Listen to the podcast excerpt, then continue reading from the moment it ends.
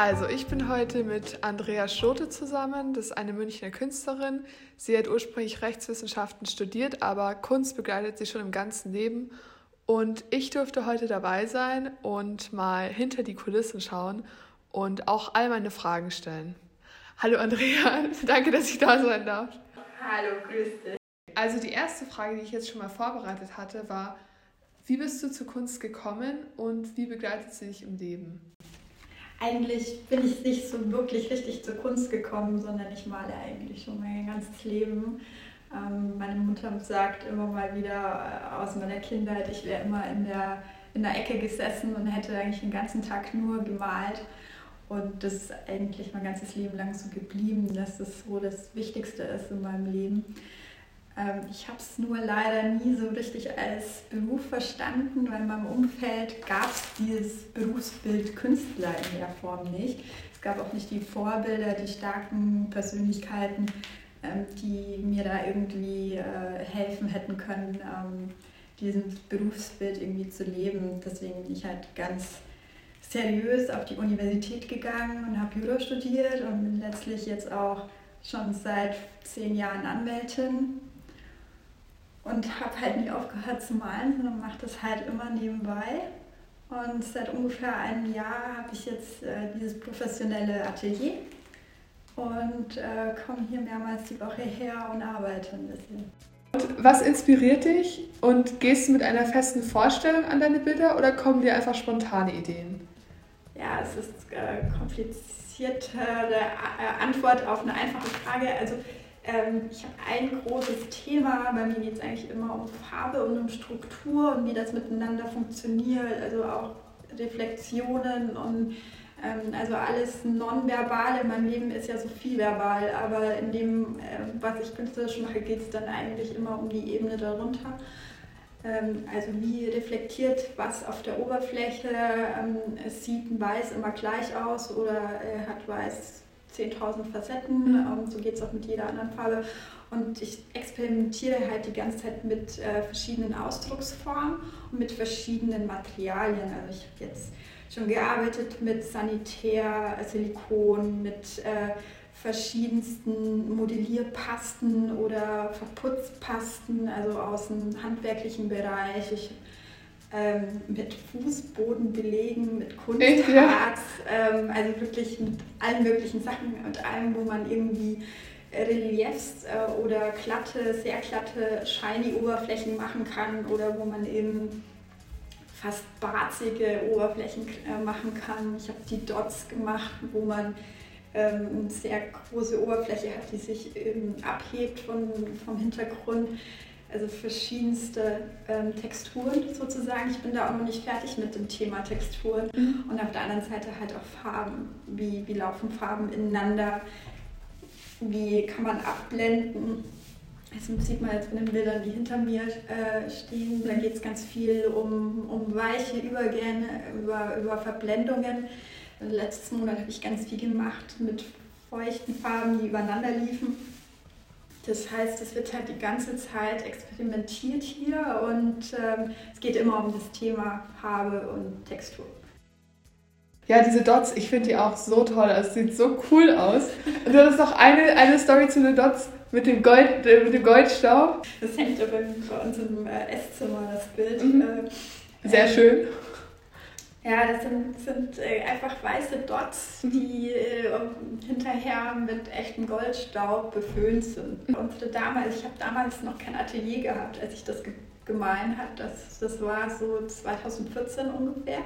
Das habe ich ja immer alles in der Wohnung gemacht, im Wohnzimmer. Ja. Und ähm, ich habe gewartet, bis mein Freund äh, mal äh, nee, damals war schon mein Ehemann, äh, dass mein Mann mal runter musste, um irgendwie eine Tüte Milch aus dem Supermarkt zu holen. In der Zeit habe ich das gemacht und ja. er kam wieder an die Tür aufgemacht und stand vor einer, vor einer Wand Gold geatmet. Voll, ja, der stand wirklich vor einer Wand voll Goldstaub und man hat gar nichts mehr gesehen. Wirklich? Ja, ja, das war so krass. Wahnsinn. Das war halt alles in der Luft. Ja.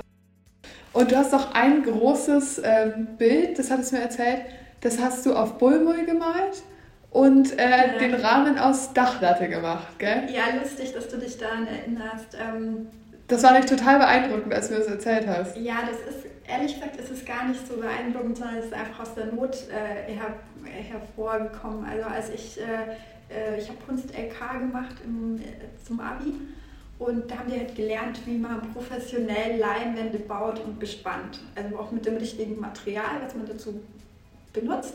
Und ich habe da als Schüler nie Geld gehabt oder dann auch als Student später nicht Geld gehabt. Und ähm, der billigste Stoff, den ich auf dem Markt gefunden habe, ist halt von Ikea Bullmull. Und das billigste Holz, was ich gefunden habe im Baumarkt, sind Dachlatten. Also ja. eins zum nächsten. Deswegen wurden halt äh, die Weinwände aus der Zeit nicht aus Leinwandholz gebaut, sondern aus Dachlatten. Ja. Und ich habe auch, ich hatte halt kein, äh, kein, keine richtige äh, Leinwandunterfläche, sondern habe halt einfach Bullmull benutzt. Von Ikea von Ikea und ja. eigentlich ist es ein großartiger Stoff und ja. komplett unterschätzt, ja. weil er eigentlich super ist zu malen. Ich hatte da immer meinen Spaß mit, obwohl es äh, eine extrem günstige ja. Methode war, um einfach Großformate zu machen. Also so ist es mir halt gelungen, schon ähm, mit, mit 18, 19 Großformate zu machen. Und es war ja auch Dispersionsfarbe, gell? Ach so, ja, am Anfang hatte ich kein Geld für Acryl. Also habe ich einfach aus dem Baumarkt Dispersionsfarbe, also das ist die Farbe, die halt an die Wand kommt. Mhm. Und Abdeck, äh, Abtönfarbe heißt das. Ja. Ich genau, ah, okay. ganz am Anfang. Ja. Also mittlerweile nehme ich ja. ja. Aber die Bilder sind trotzdem toll. Also das ist wirklich cool, was man alles machen kann. Ja, und findet seinen Weg. genau. Aber deswegen bin ich auch, äh, sind auch immer sehr verbunden mit dem Baumarkt. ja, ja, das glaube ich auf jeden Fall. Arbeitest du persönlich Gefühle auf und stellst sie dann in deiner Kunst dar? Ich glaube nicht bewusst. Mhm. Also auf gar keinen Fall bewusst. Ähm, ich glaube, die Farbpalette hat ein wenig mit Gefühlen zu tun, weil ich bin nicht festgelegt auf eine Farbpalette, sondern ich arbeite immer in allen Farben, die, die der Regenbogen hergibt.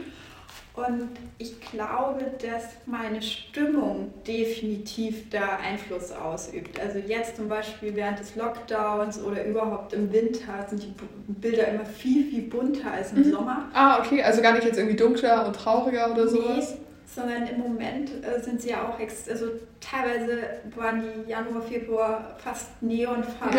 Ja, ja. Und jetzt werden sie gerade irgendwie fast ein bisschen eintöniger und ruhiger, weil mhm. es draußen einfach ein bisschen Frühling gibt und äh, es ist zwar wegen dem Lockdown noch nicht, nicht wirklich Zeit für Optimismus, aber alleine die Sonnenstrahlen helfen ja schon ja. ein bisschen und also werden die Farben wieder ein bisschen ruhiger und ich habe immer mal wieder das Gefühl, wenn man die also wenn ich irgendwie das Positive brauche, dann wird es bunter mhm. und wenn, wenn ich irgendwie eine stressige Zeit habe, ähm, auch im Beruf, dann ähm, wird es ein bisschen leiser. Mhm. Und da glaube ich, an der Stelle findet man vielleicht die, die Gefühle wieder, aber ich, ich arbeite jetzt nicht ernsthaft irgendwelche Gefühle. Ja.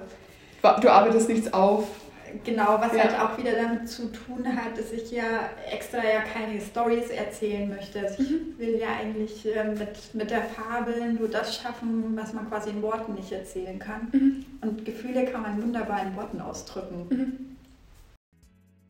Sehr cool. Und du hattest ja letztens einen großen Erfolg, gell, dass du bei Saatchi Art bist ähm, und auch online jetzt deine, deine Kunst verkaufen kannst. Ja, das kam jetzt so während des Lockdowns. Ich hatte das ehrlich gesagt nie vor, irgendwie Selbstvermarktung äh, in dem Bereich zu machen und habe jetzt äh, diesen Monat angefangen, Bilder Versace einzustellen.